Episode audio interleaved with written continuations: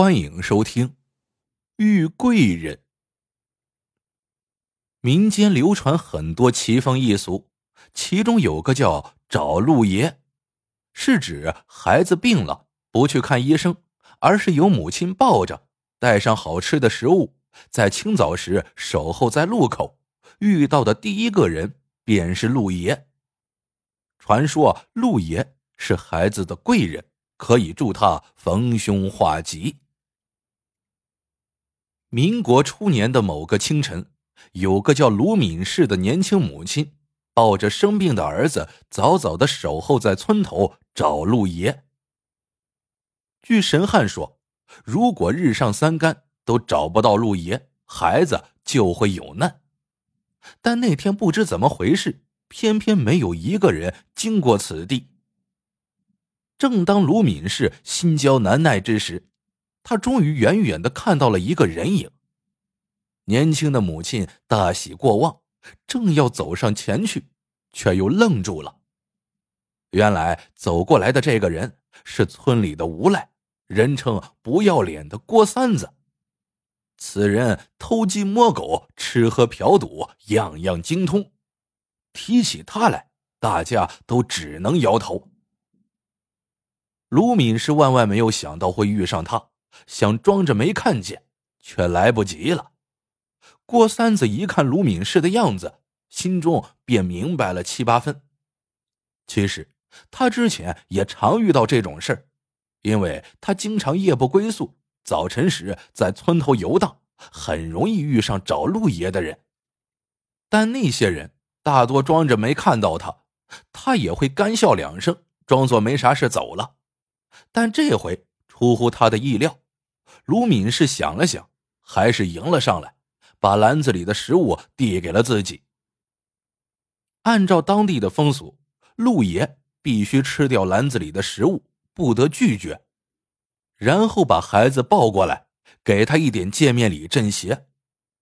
郭三子头一回遇上这等礼遇，当然不客气了，但当他把手伸进兜里时，却呆住了。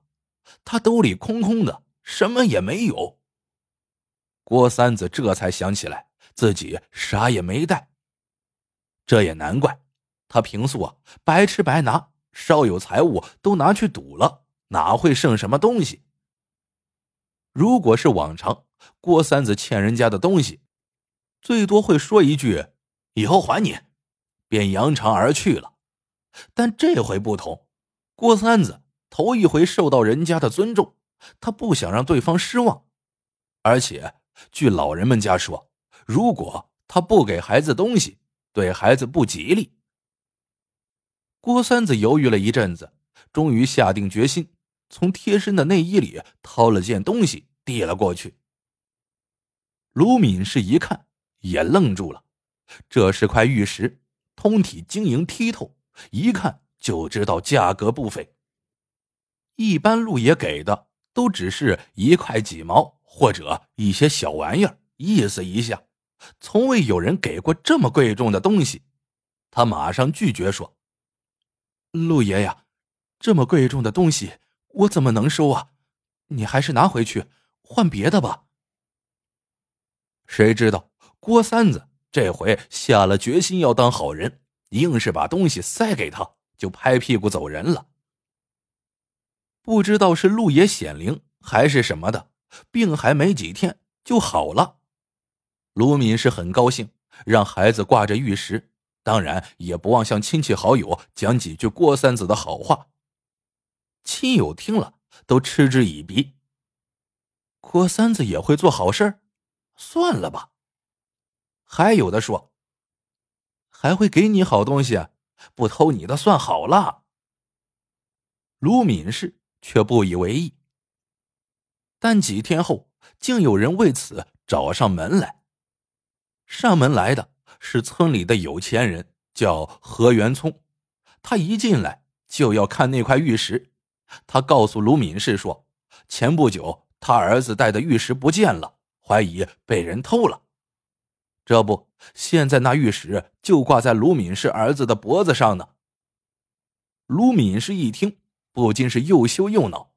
按照老人家所说，给病孩镇邪的物品必须来路正当，不然会对孩子不利。在何元聪的带领下，他们一行七八人来到了郭三子家，想要问他个究竟。没想到郭三子不在家。到了黄昏，众人才见郭三子走回来。何元聪率先冲上前去质问他为啥偷了玉石，没想到郭三子眼珠一瞪，大怒道：“啥？你说那块玉石是你的？你有什么凭据？那明明是我娘留给我的。”何元聪料到他不会承认，拿出相片给他看，相片上。何家儿子带着的玉石和现在这块一模一样。郭三子看了相片，也愣住了，但很快大声否认：“像又怎样？就不许我也有同样的玉石吗？”大家都生气了起来，齐声谴责郭三子的无赖。这时，卢敏氏忍不住插嘴了，说道：“我说，郭兄弟。”你这玉石是不是真的偷来的？如果真的是偷来的，那那可要还给人家呢。郭三子听了，突然发了狂，狠狠的说：“没有，我郭三子向天发誓，那块玉石绝对不是偷的。我郭三子虽然不是什么好人，但拿偷来的东西做路爷，我是死都不干的。”大家被他的气势压倒了，但很快又齐声痛骂起来，因为很多人都被他发誓赌咒骗过，早就不信他了。郭三子看到这情形，气得说不出话来，那委屈劲儿让卢敏氏看着暗暗惊讶。过了一会儿，卢敏氏对何元聪说：“何大爷，我相信他，这块玉石。”可能是你家的，但这并不意味着是郭三子偷的，兴许是他捡到的呢。此话一出，大家都惊奇不已。你相信他？相信这个无赖？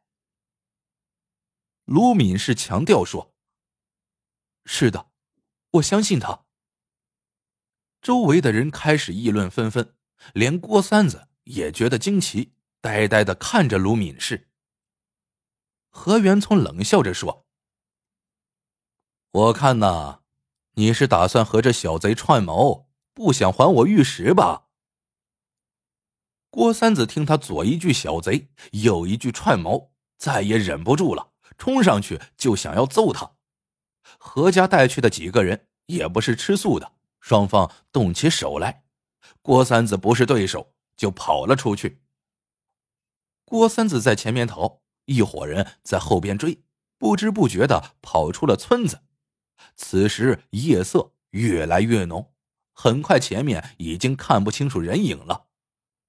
何元聪等人拼命追赶，只看到前面有个模糊的人影，很快连人影也见不着了。何元聪正往前赶，突然前面传来咕咚一声，好像有什么东西沉下去了。后面的人大喊：“何大爷，别往前走，危险！”何元聪这才醒悟，原来他们跑到村子西边的沼泽地去了。如果不是他们喊着，他早就陷入泥潭里去了。等他冷静下来，终于想到了另一个问题：郭三子呢？他跑进沼泽地里，难道死了？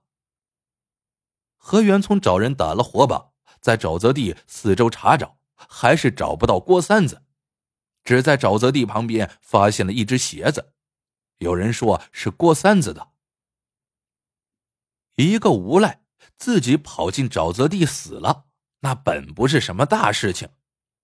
事后，何元聪软硬兼施，终于从卢敏氏手中夺回了那块玉石。卢敏氏。也因此受了不小的打击，变得寡言少语。两年后，村子里来了土匪，他们轻车熟路的，一进村就往西头的富户家里奔去。很快，何元聪一家被驱赶到了晒谷场，家里也被翻了个底儿朝天。